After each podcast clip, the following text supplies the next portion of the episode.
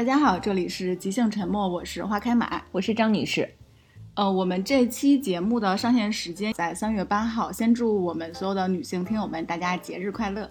然后这期我们要聊的话题算是一个比较偏向女性的话题，我们会聊一下母女关系。呃，其实，在很多的女性文学作品里面，都会对母女关系有所涉猎。比如说，我们之前其实，在节目里面也推荐过《请照顾好我妈妈》这本书，以及上一期介绍的上野千鹤子跟铃木良美对谈的《始于极限》里面，其实也专门有一个话题是谈母女关系的。对的，最近呢也看到了伊索在做同样类型的活动，叫女性文学图书馆。你对这个品牌有什么印象吗？伊索我应该是从几年前用过，我当时用的话会觉得它这个设计会比较特别，就是它整个包装会很简约。我在最开始不知道它是护肤品的时候，还以为是什么艺术品，后来也陆续看到身边的朋友们也在用，我对这个品牌印象使用感还蛮好的，嗯。嗯，就像花海马说的，除了设计呢，伊索的品牌理念还是非常与众不同的。他们在成立之初就一直与文学保持着非常紧密的联系，同时他们也尊重时间的力量，主张不做虚假的宣传，只与用户做真诚交流。因为一直在关注文学，这次为庆祝国际妇女节，伊索呢在二零二三年的三月三日至十日，在上海东平路店举行了女性文学图书馆活动。以文学力量探索多维度的女性文学作品。嗯嗯，如果现在大家在上海的话，还是可以去到伊索的店里。在这八天的活动期间，伊索东平路店呢会撤走他们货架上所有的产品，取代为一系列由女性创作或与女性主题相关的精选书籍。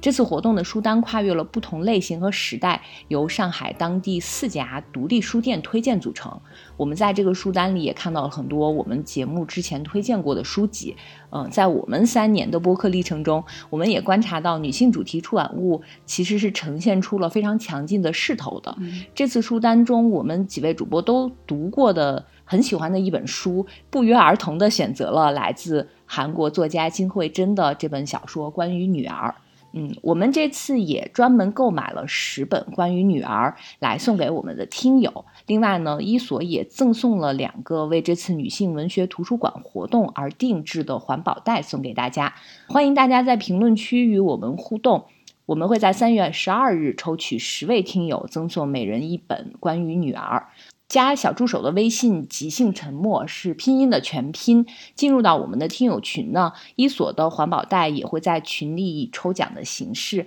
赠送给两位幸运的听友。嗯，大家记得一定要来参加我们的互动。今天我们还邀请到了关于女儿这本书的编辑，来自我们的老朋友出版品牌一页的学宇。大家好，呃，我是一页出版的编辑学宇，也是这本书关于女儿的策划编辑。很开心，也很荣幸在这个时间点可以与大家聊一聊关于女儿这本书。嗯，欢迎雪雨。呃，关于女儿这本书是韩国作家金惠珍的作品。然后这本书装帧的话，会是那种小小的文库本，就拿在手里，其实整个手感会非常舒适。呃，我基本上是一个晚上读完的吧。这本书主要讲的是说，一个母亲如何一步一步非常艰难的去理解自己女儿的一个故事。具体的内容，我们可以请学宇再来给大家介绍一下。呃，这本书是以母亲我的视角为出发点，来呃讲述我母亲眼中的女儿以及她女儿的女朋友的故事。同时，它还有一条隐藏的线，平行的线是女呃母亲是一位在养老院工作的劳动者，然后她照顾的一位女士是。叫真真年轻的时候为韩国社会做出过很多贡献，比如说在呃美国呃收留帮助韩国遗留在美国的孤儿，在他回到韩国之后也救助了很多孤儿，但是老年之后他就呃住进了养老院，罹患老年痴呆。呃，就是书中的妈妈是照顾真的一个照顾者的角色。其实这两条线索并行，一直到最后缠绕在一起，推动这个故事走向了结局。对，是其实读这本小说的时候，我能明显感觉到，就是在最开始的时候，妈妈跟女儿之间其实是有一堵墙的，就是以她自己的经历或者怎么样也好，她其实实在没有办法理解自己同性恋的女儿。但是当你到看到最后的时候，会发现说，其实她跟女儿就这道墙其实已经出现了一点裂缝，但在这个过程里面，其实是一个非常艰难的，就是一步一步走向她理解女儿这件事的。嗯，对。雪雨在编辑手记里曾经写过啊，这是你从新媒体编辑转型做图书编辑的第一本书。嗯，当时是一种怎么样的情况下接到这本书的？嗯，当时其实呃我在营业的时候也是做新媒体的工作，但是呃突然间听到呃编辑同事们在聊一些韩国文学的选题，然后我就。想起了关于女儿这本书，因为这本书自从读后，它的内容会在我心里面一直发酵，然后我就嗯向同事们介绍了这本书。我们主编非常感兴趣，让版权经理去问了一下这本书的版权。特别幸运的是，这本书其实是在几年前有出版社。问过这本书的版权，但是因为这本书评估过后觉得这本书有同性恋的内容比较敏感，所以就没有买下这本书。正好有这样个机会，然后以由以业来买下这本书的版权。哦，那我觉得非常好，因为这本书后三分之一，我真的是真的把我看哭了。嗯，这个书的作者叫金惠珍，她。应该是一个很年轻的作家吧？嗯，他是八三年生的作作家，然后他其实是一三年的时候通过一篇长篇小说拿下了韩国文学的一个大奖。那个长篇小说叫做《中央站》，其实是讲呃流浪人士的故事，是讲两个流浪者相爱的故事。然后在这篇长篇小说之前，他登上文坛的。呃，短篇小说是叫《小鸡快跑》，我觉得《小鸡快跑》也是一个我觉得很特别的故事。它讲的是一个炸鸡店的外卖员，他在送餐的过程中收到一个顾客的请求，那个顾客请求他帮助自己死掉，如果成功之后，呃，这个外卖员就会得到一笔数量巨大的钱。外卖员其实一开始他都没有多想，因为这笔钱相比他送外卖会来的特别容易，他就答应了这个请求。其实，在后面他帮助这个顾客就自杀的过程中，外卖员从一个不理解顾客的一个外人来说，变成了一个跟他很好的朋友，可以看出。他每一本书其实都是围绕理解这个话题来进行讲述的，只是说有不同的角度、不同的方向。嗯嗯，那这么看来，其实金惠珍，我觉得就是他的作品里面探讨的好多都是关系，就是有可能是一个呃跟陌生人的关系。有可能是，就是像我们这本书关于女儿，她其实探讨的是母女关系，在不同的关系里面理解是怎么样达成的，以及说通过另外一个人，你跟另外一个人的交往，或者是整个的交流，整个就是你最终碰撞出来是一个什么样的自己。我觉得他的理解里面还有一个含义，就是他最后是怎么理解他自己的。对，那说到母女关系的话，你们的经验里面会认为说母女关系会有哪几种呃类型呢？我自己观察身边的朋友，还有我自己的感觉的话，我会觉得说，像我跟我妈妈可能更多的是朋友式的关系，我们之间可能会会更平等一些。还有一种的话，可能是比较，比如说妈妈比较强势，那可能是属于那种支配型的。还有一种是，嗯，我比如说在看一些其他的案例的时候，会发现说有一种妈妈。跟女儿之间可能是怨念型的，她可能一直会在埋怨自己的孩子。然后我自己会感觉，所有的母女关系，它其实背后都是一种权力关系。我是觉得说，母女之间的关系跟母女双方各自的知识，还有她的学历水平以及经济水平，其实都是有关的。当然，跟每个人的个性也是有关的。我不知道你们自己就是对母女关系有什么感触？我觉得母女关系其实是一个动态变化的过程。花开马刚才提到。嗯，母女关系是一种权力关系。我觉得，尤其是在呃女儿成人之后，这个权力关系会发生一个特别大的调转。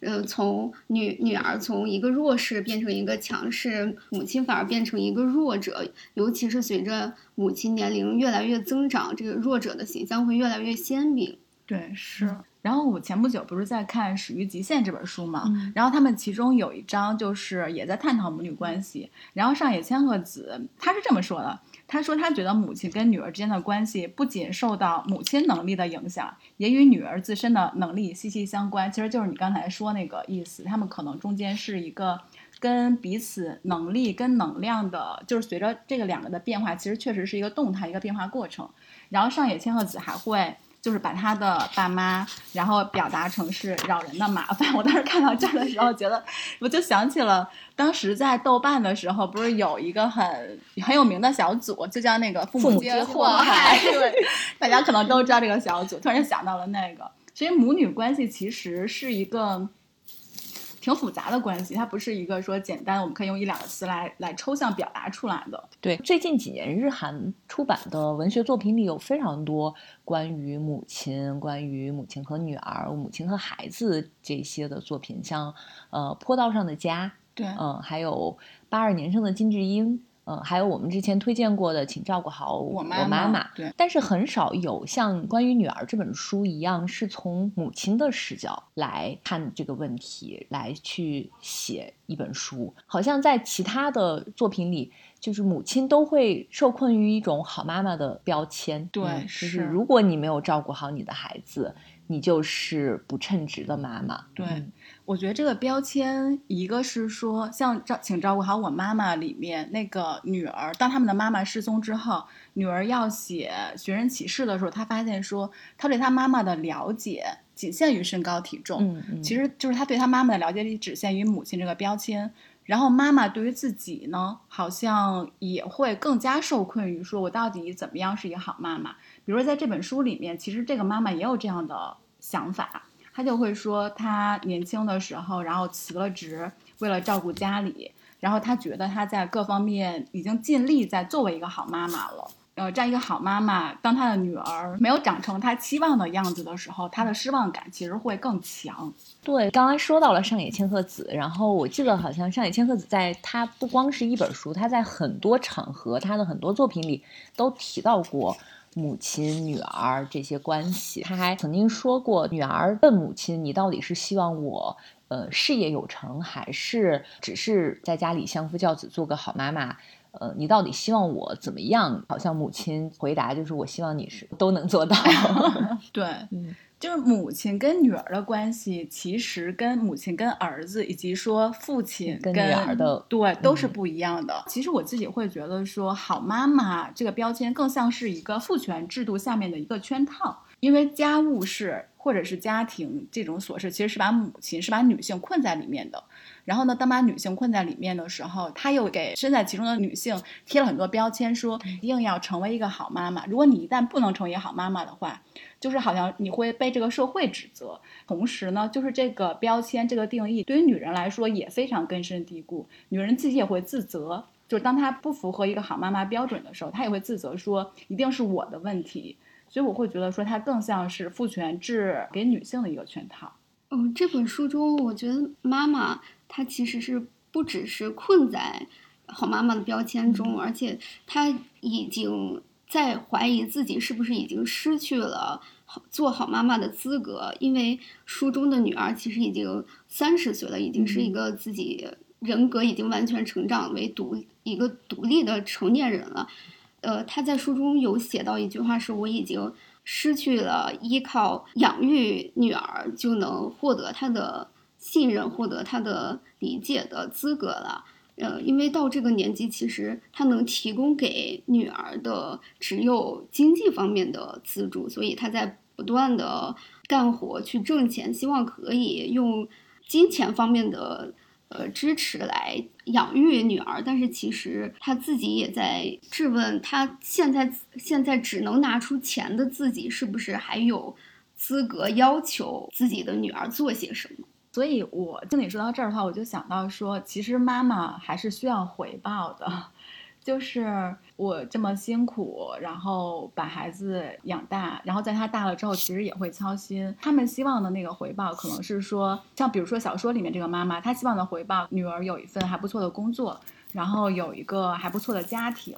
然后当这些都在女儿这儿落空的时候，其实我自己会隐隐觉得说，对于这个妈妈来说，等她期待的这种回报其实是没有的。说我在看这本小说前半部分，我其实能感受到母亲跟女儿之间有有一种张力，是愤怒。她对自己女儿其实又有心痛，又有有你刚才说那个心痛，说我不能再为我的女儿做些什么了。还有一种愤怒，就是她她愤怒说我的女儿为什么会是这个样子的。所以母爱到底是有条件的还是无条件的？母爱是无条件的，但是我我觉得是一份关系是有条件的，就是一一个母女之间其实也是一份关系，在这份关系中肯定是需要有所求与有所回报的，这个肯定是一个有条件才可以发生的互动。母女关系也经历过很多的变化，像最初我们看的影视作品里边，或者是文学作品里边。母亲就是那种无限牺牲的好妈妈的形象，他们的面容非常模糊，就是他们好像一出现就是为了让人催泪。想起了小时候看的《渴望》，对，就是现在我觉得现在年轻的听友可能都不知道刘慧芳是谁，但是我们可能一说起这个就是刘慧芳。对，真的，嗯，这个阶段的母亲的形象其实是没有自我的，所以我们会觉得他们千篇一律的就是同一个人，嗯，谁都可以归到这个人的身上。但是到了八零后、九零后成长为母亲之后，因为他们小的时候也是独生子女嘛，他们成长环境或者是家庭的经济环境都已经跟之前不一样了，所以他们会更自我一些。呃，我经常会在网络上看到那种九零后的妈妈是怎么跟女儿相处的，有什么好吃的自己先吃了，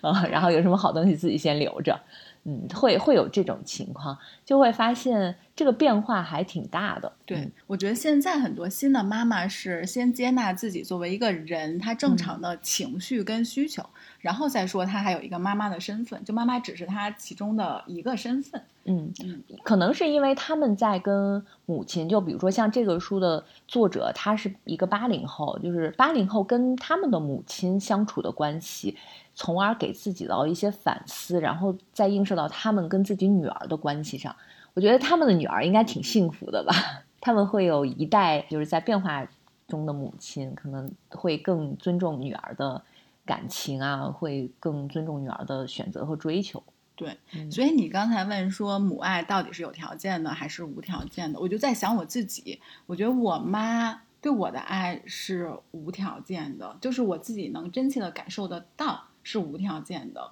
但是说，因为也会听到一些其他的例子或者怎么样，我也同时会认为说，母爱母爱也一定是有条件的，只不过说这个条件有的时候是显性，有的时候隐性，然后它其实是有个体差异的，所以这个可能是没有一个绝对的答案，可能是每个人的感受其实都是不一样，也是不同的。但是我很同意刚才学宇说的，母爱其实是没有条件的，对，嗯。我们刚才有说到年轻一代就是跟自己的母女关系发生了变化，但是我有时候会想，呃，是不是真的会发生变化？因为其实还是就是比如说，如果想象年轻的一代，就是看一些微博，他还是会说啊，希望我的女儿是怎么怎么样的。然后就像在《必经记》里面，伊藤比女美，她是一个特别洒脱的一个女性，她是觉得自己。完全就是不不要成为像母亲那样的妈妈，她也不会像一般的东亚母亲一样那样去对待女儿。但是，呃，在她成为母亲之后，她发现她让她女儿依然背负了很多烦恼。她觉得这个 其实是就像是一个恶性循环一样，是没办法解决的一个问题，好像。哦，确实是因为我有的时候会觉得，呃，可能我们只是还没有孩子的时候会觉得我跟我母亲的关系是这样的，那我以后一定不要像我的母亲这样就对待我的孩子。但是当你真的有了孩子的时候，那个心情是不一样的，就是没有孩子的人可能无法体会这种心情。对，是，所以为什么经常会听到有人说，就是随着年龄的增长，我会越来越像我的母亲。对，我觉得是随着年龄的增长，越来越像你不太喜欢的父亲或母亲身上的那一面，会真的很明显。有些人可能在这个过程中就慢慢的理解父母了。是，嗯，有些人就会变得讨厌自己。因为我的朋友里面也是有当妈妈的。然后上次跟一个当妈妈的朋友聊天，他说了一句话，我印象还挺深的，因为他也是女儿，就是他很明确的跟我们说，他说因为他是女儿，所以他会就这么这样教育他的女儿。但他说他都能想象得到，如果他生的是儿子。他一定不会，就是像对待他女儿是这个样子的。我觉得是不是就身为一个妈妈，对你的女儿好像有一些，确实可能一个是我们现在未婚未育不能理解到的，还有一个就是可能会与生俱来会背负的那些，就你就是对他的期待，或者是对他需要付出的那些东西。去年有一个国产电影就叫《妈妈》。嗯，它是两个老年人，一个是妈妈八十多岁，然后女儿是六十多岁。但是这个女儿突然有一天他患了阿尔兹海默，嗯，呃，所以就在这个过程中，母亲和女儿之间的关系也从原来的变到了，就是他患病之后的一些。这个也是最近几年我看过的关于母女关系还挺好的一部电影，就是他这个里边探讨的母女关系是之前没有看过的。嗯，就是两个母亲和女儿都是老年人。对，突然觉得，就是我们在很多文学作品里面，或者影或者在影视作品里看到了很多母女关系，通常是冲突的、对立的。但是你看他们小的时候，比如说小孩小的时候，一定是融洽的。小孩子应该会很听妈妈的话，尤其是小女孩小的时候，一般都是很乖巧。大多数啊，真的都是乖巧，因为我亲眼见过我小外甥女，她真的是非常之乖巧。但是当长大了之后，就是这个关系会变成一个，起码在我们看到影视作品里面，很多都是一个冲突型的一个关系。那是因为女儿有独立的意识了。对，在这本书里面也是，就非常之明显。对，因为这个书里边的女儿呢，她还有另外的一条支线，就是她跟普通的女儿有点不太一样，是她是一个同性恋，她是还有一个女朋友的。这个故事开始就是女儿跟妈妈在一起吃饭，就是见面嘛，说我想搬回来住，然后跟我的女朋友一起。其实矛盾冲突是从这里开始的。如果他们没有住在一起，好像这个矛盾还没有那么。激烈，对，因为就是当大家住在一起的时候，相当于把以前母亲想一直想避而不谈的问题，你不得不摆在了面前。而且这里面就是这个女儿让妈妈很不放心的一点，就是她是个流浪讲师，就是她虽然整个学历很好，但是她没有一个稳定的教职，她一直都是 一个流浪的状态，相当于经济上也很不稳定。同时，她这个女儿呢，我觉得在很多家长看来可能也不太省心，就是她经常会为了跟他自己无关的事，然后去抗议，然后去组织各种各样的活动。所以这些一开始都是让他妈妈非常恼火的事情。就是你为什么不能像其他家的小孩一样平平顺顺的大学毕业、工作、结婚？然后为什么要让妈妈现在就是很都很怕看到邻居？然后就那个状态，所以一开始的冲突其实真的是非常之显性，非常之明显。嗯，在这本书前半部分，我觉得是有一个很小的插曲，但是这个插曲我觉得是现在很常见的事情，也是同时彰显妈妈和女儿两代人在对呃性别问题上的不同看法的一个小的细节。就是女儿有一天发现他们那个家的楼上有一家好像发生了家暴事件，呃，女儿和女朋友就就冲上去，然后还打电话报警，等假警察来，然后警察就是咱们想象中的一个这个 和稀泥，说这个他们管不了，然后就走了。但是他们走了之后，母亲就在晚上会会反问自己说，女儿们为什么会这么想？女儿们是不是会觉得？太天真了，觉得这个世界，他们什么都能管得了，别人的家事都能管得了。我觉得这个其实是很贴近现在的生活的，同时也能看出，呃，两代不同的女性对很多问题看法上的差异。对，是，我觉得这本书其实是把很多普通母母女关系放到一个稍微极致一点的环境里面。因为其实女性在整个成长过程中，她遇到的事情其实就是会更多一些，也也更艰难一些。所以我们刚才才会说，为什么我们在看到很多作品里面，母亲跟女儿好像冲突更激烈，就是因为如果一个女性，但凡一个女性，她开始有独立意识的时候，她开始有独立思考，它一定跟这个社会的一些既定的规则是就不能很好的相容的。那这个时候，其实冲突就一定会出现。然后在这本小说里面，只不过是说作者把很多元素都集中在这个女儿的身上，导致这种冲突是一个稍微极致一点的状态。但但它其实也是一个很普通的一个状态，就是母女之间的关系其实就会有很多这种激烈的碰撞。然后像刚才雪雨说这个，其实也反映了就是一个社会的议题。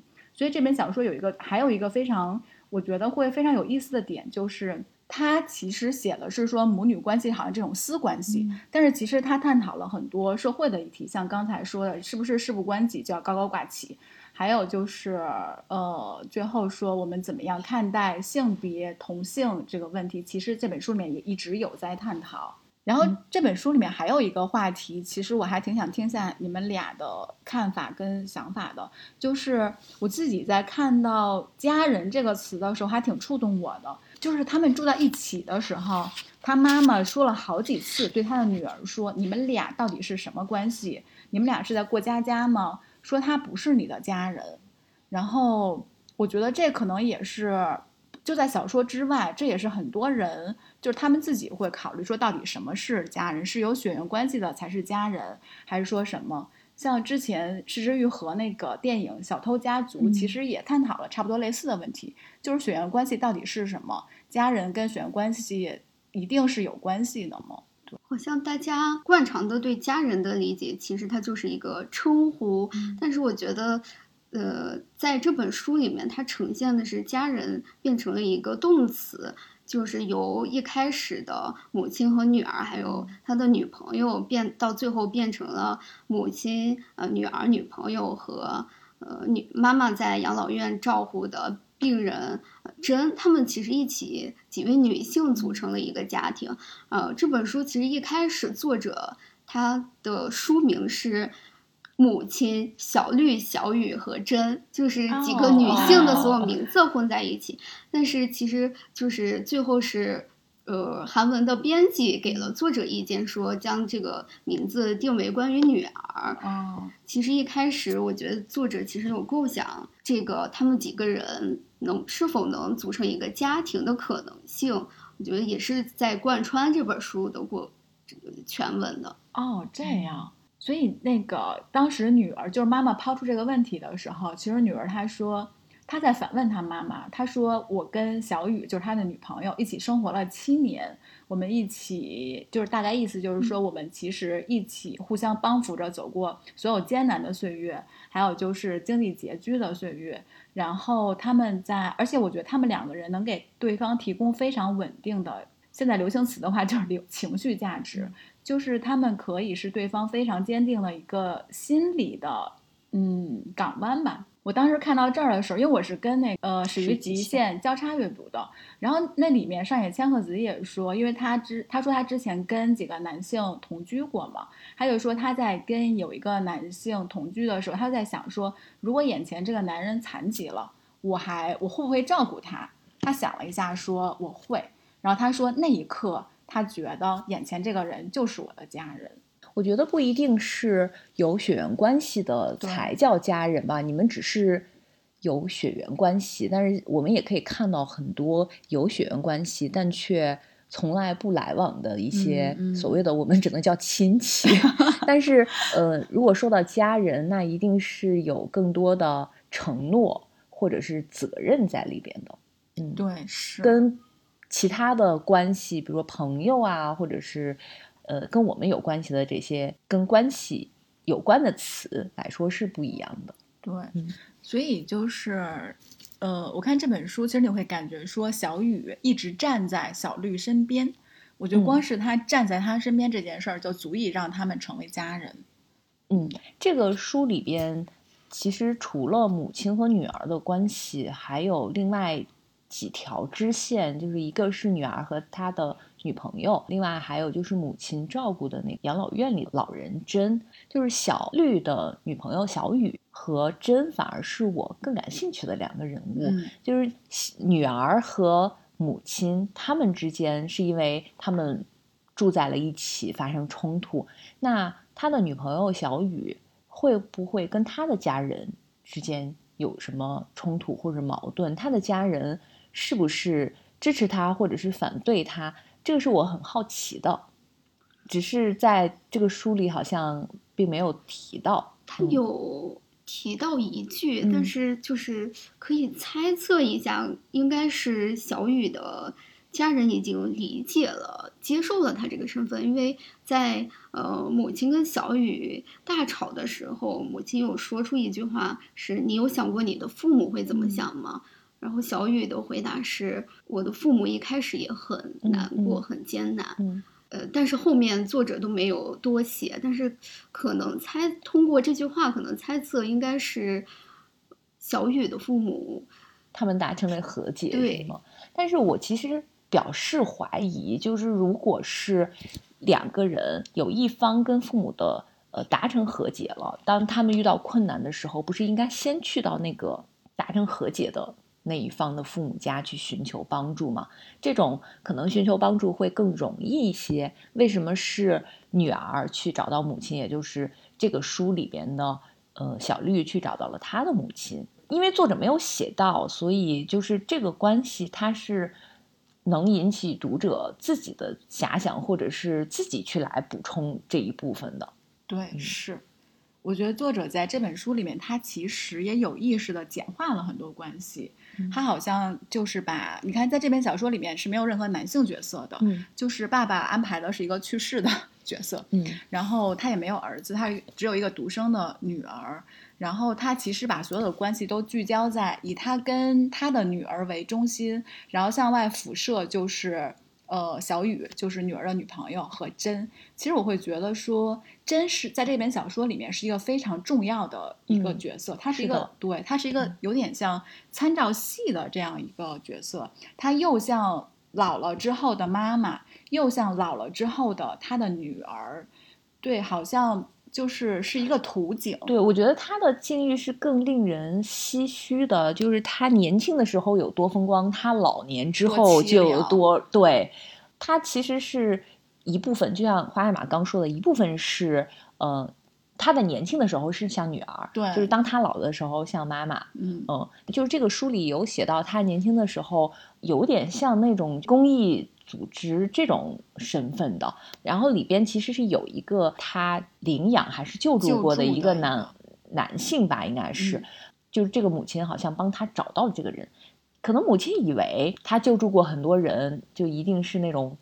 南丁格尔式的那种那种人物，然后救助的人也一定是呃会成才啊或者什么，但是后来发现这个人只是在一个工厂里做临时工。联系到这个人之后，这个人甚至都不知道救助他的，他们从来没有见过面。我当时觉得非常震撼，就是确实是有人他在不计回报的付出，但是他所做的这些付出，当他老年之后，他真的是什么都没有得到。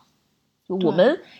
传统印象中，就是他应该有一个很好的晚年，但是到他晚年的时候，他身边没有任何亲人。所以我觉得妈妈最后的那个举动，就是当真受到不公平的对待的时候，被养老院抛弃，送到一个专门治疗老年痴呆，然后每天只是给他注射镇定剂的那么一个很糟糕的地方的时候，嗯其实妈妈是做了反抗的。那可能是她这一辈子唯一的一次反抗。我觉得她之所以做这次反抗，一个是因为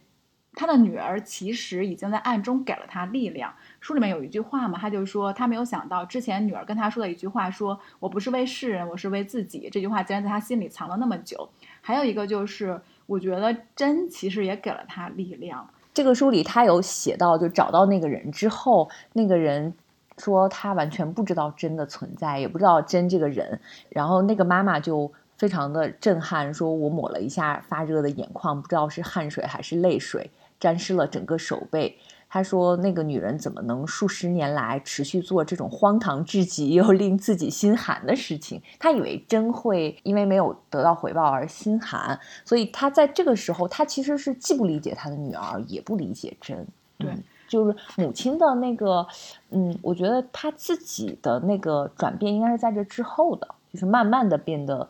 理解，因为他说。”嗯，就这个书里有写这一段是说，不管什么原因，一直以来只是一味接受的人是不会懂的，因为那无法单凭猜测或想象来理解，他们终究不会明白自己接受的是什么。为了使自己获得那样东西，某个人拿出了什么来交换，还有那份钱带着何种色彩，散发出什么味道。又是何等沉重！就妈妈说，如果要是让我来这样一味的付出，不求回报，那我一定是付出给家人。她在这个地方也提到了家人。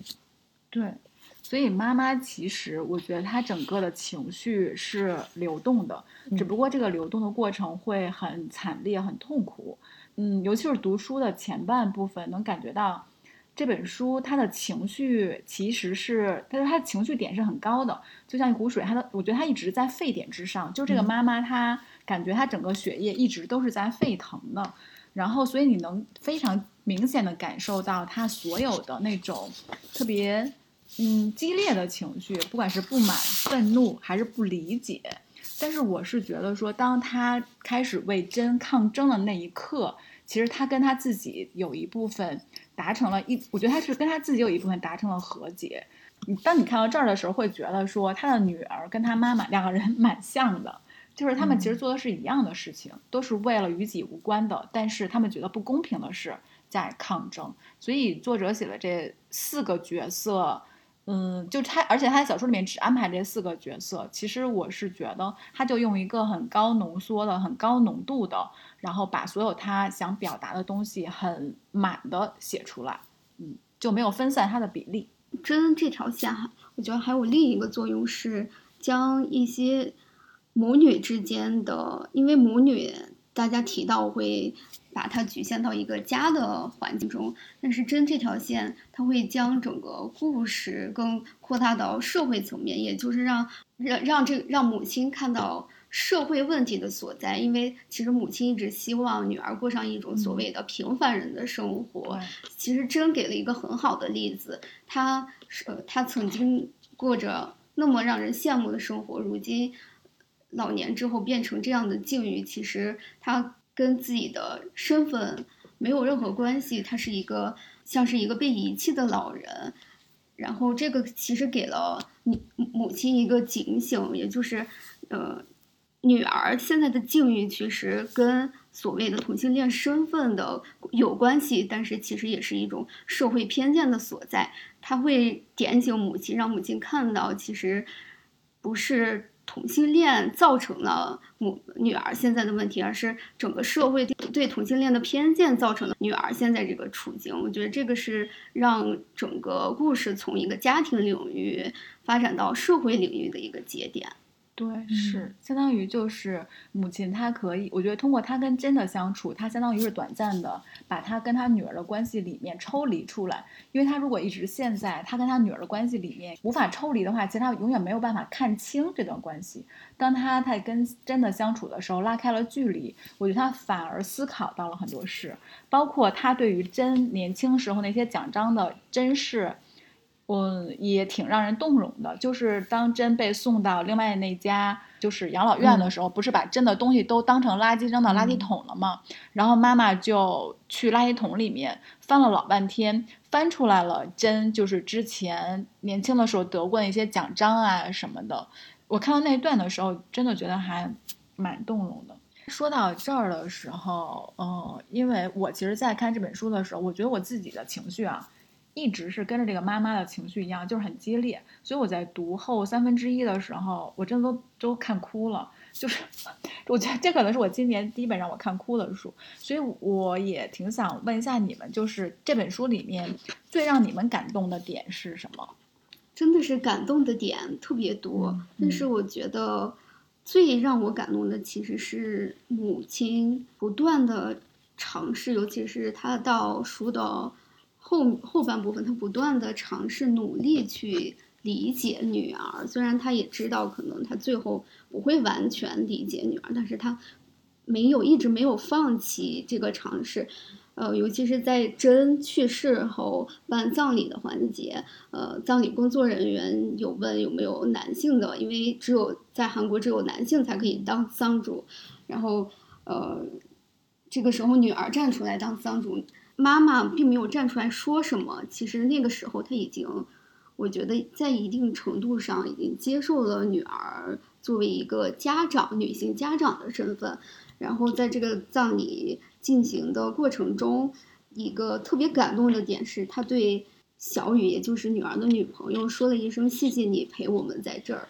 我觉得这个是其实是一个。很光明的时刻，是也是其实也是通过母亲不断的尝试努力达成的一个结果。对，我觉得这也是让我最感动的一点吧。我觉得这本书，这本书其实是妈妈非常辛苦的向女儿跋涉的一一段路，就是感觉女儿其实一直站在那儿，她一直在做她认为对的事。然后做各种，但是其实妈妈一开始站在离她很远的地方，包括他们在最早对话的时候，女儿其实冲她妈妈喊过一句话，说你从来没有认真听我讲过什么。我觉得这可能一开始就是他们之间的一个现状，就是可能两人都在自说自话。但是其实随着妈妈开始照顾真，当她开始有第三视角的时候，就能明显看出来，这是母亲这条路对她来说真的就是很痛苦，因为比如说。他女儿在学校外面抗议的时候，然后人群那么多，母亲去到现场，你会感觉出来，她其实很无助，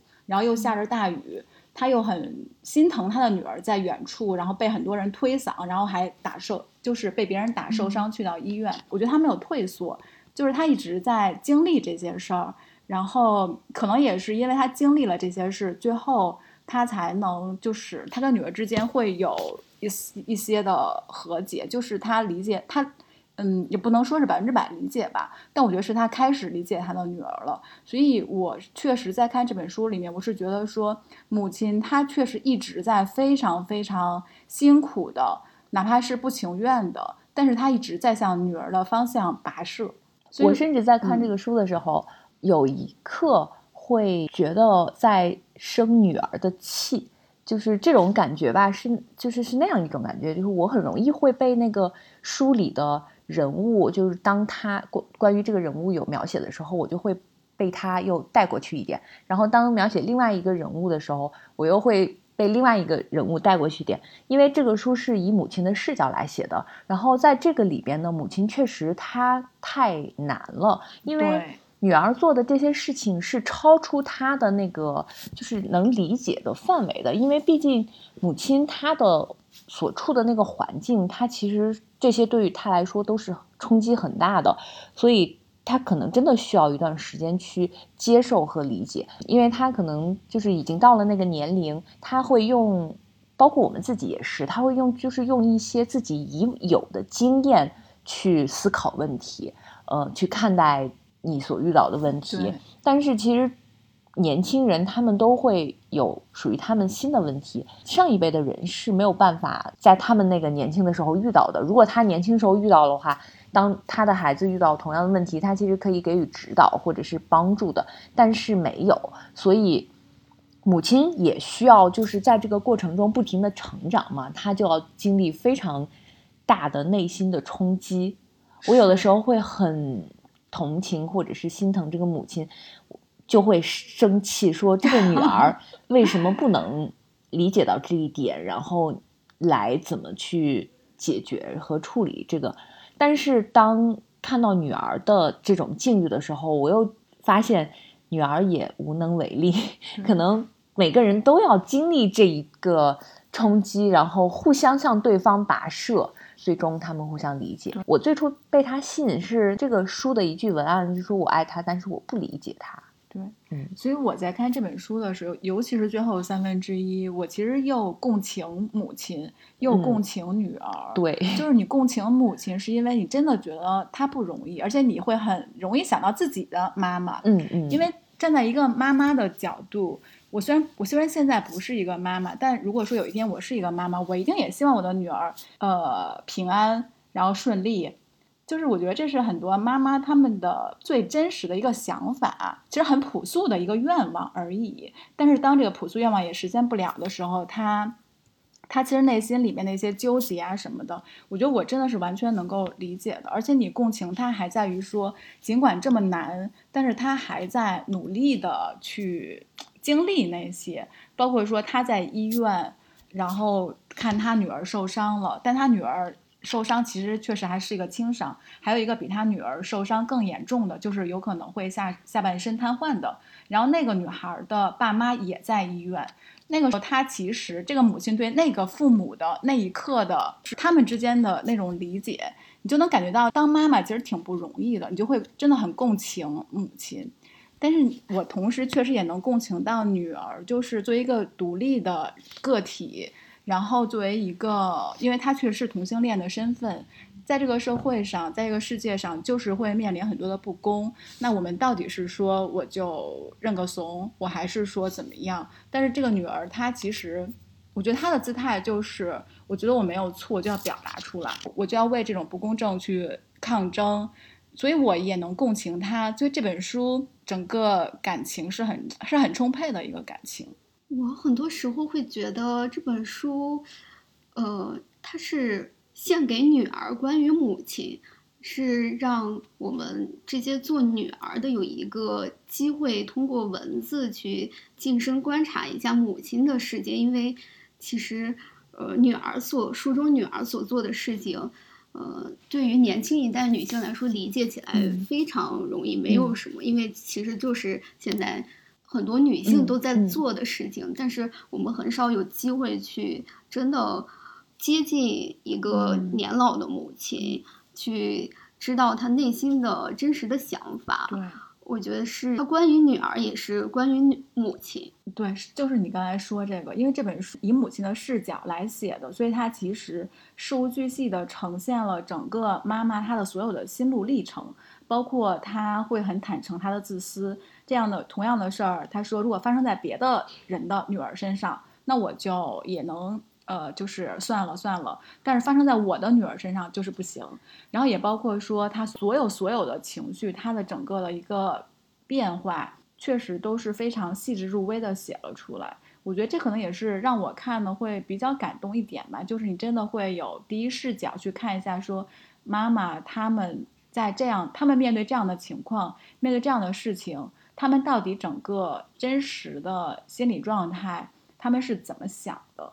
我觉得这一点其实还挺打动人的。我在录这个播客之前，发现了一个我之前没有注意到或者没有留意到的点是，就在书的前面，嗯，母亲对自己有一个问题是：如果呃女儿拿出一笔很可观的钱来要求她理解，她会哦，他会理解，她会 她会接受吗？然后他。他接着又说：“当然，这不是一个用钱可以衡量的事情，但是他忍不住就会这样去想。所以，经济基础决定上层建筑这句话还是存在的，是吗？不管在什么关系中都是存在的。所以，我觉得可能用 call back 我们在最早说的，就是任何一种关系里面，它都不是由单一一个因素决定的，就是双方的知识、你的学历水平，然后你的经济水平，其实会决定你在这段关系里面是什么样子的。”所以我觉得这是一个很实际的问题，也是一个很，就是也没有办法规避掉的，但是其实也是很正常的。让我有还有点感动的一点就是，呃，这本书里很多他妈妈对女儿说的话，我妈也跟我说过。就比如说，嗯，妈妈对女儿说，就是我让你结婚，只是希望有个人照顾你。我妈跟我说过一个字都不差的同样的一句话。所以我当时看的时候想，哇，天底下所有的妈妈可能都一样。真的，嗯，另外就是这本书里面其实还说了一个我觉得是不能忽视的社会议题。其实刚才咱们在前面已经讲了，就是当一件不公平的事它的发生与我无关的时候，到底会怎么样？我觉得这其实也是我们每个人都曾经面对过的事。然后这可能也是我觉得作者在这本书里面对所有人的一个拷问。因为妈妈其实她在这本书的最后，我觉得她向社会提出了一个问题。她就是说，我学历还不错的一个女儿，然后她如果有一天，嗯，没有工作，老了之后还要像我一样忙于生计，就算是这样，但是这些跟她喜欢女人这件事是没有关系的，不是吗？我觉得他其实向这个社会抛出了他的问题，在书中真最后，嗯，处于一种很不好的状况的时候，呃，养老院开始彻底抛弃真的时候，母亲其实有。质问过周围的人，他用这样一句话来形容韩国的整个社会，他说是对这一切装聋作哑以保持缄默为礼仪的国家，我们要这样继续下去吗？其实是在这样一个环境中，不管是像真这样的人，还是像女儿这样的人，都是所谓的社会的少数者。嗯，在书中其实是处于一个很弱势或者是甚至悲凉的位置，然后作者就是通过母亲将这个问题嗯抛给每一个读者，让我们去思考，如果自己变成了一个弱者的身份，我们该怎么办，或者是我们。不是弱者的身份，我们如何去做？我觉得这个是，尤其是在呃疫情之后，我觉得我们每个人其实都有这方面的思考。还有就是，呃，这本书其实我们肯定会把它归入到女性文学的范畴里面来嘛。就我自己读过的所有的女性文学作品来说，其实我会观察到说，所有作品它最后一定会归结到一个女性的成长。就是女性一定会在这个历程里面，这个过程里面，她自己会不管是达成理解也好，还是说呃他自己获得了什么也好，最后一定是一个成，就是一个成长性的一个东西。但我其实不太能从男性的，就是男性的作品里面看到这些。我觉得就联想到你刚才说的，就是。弱者这个吧，我觉得女性她天然其实在整个社会结构里面就是一个比较偏弱势的这么一个位置，然后可能是是因为我们身为弱者，所以我们可能更需要，我们会有意识的更加注重的说让自己成长。所以这可能我不知道我说的对不对啊，但这好像像是一个弱者的一个命题一样，就是我们需要不断的去成长，就变成了我们的一个作品里面的一个题中之意的感觉似的。男性也有，钢铁是怎样炼成的？对，你说的这有道理。我觉得你这接的特好。那我们今天也很开心跟雪雨聊了这么久，然后我们好像在这个过程中也反思了一下我们自己跟。母亲的关系，包括我们作为女性，呃，如何能够立足在这个社会上，如何成长？也感谢伊索一直以来持续关注和支持文学的创作，以及对女性群体多元话题的关注。呃，这次书单中呢，还有其他关于女性成长、女性写作以及女性生育等相关的书籍，大家可以持续关注伊索女性文学图书馆，关注伊索。那我们今天就到这里，呃，期待下期再见，拜拜，拜拜。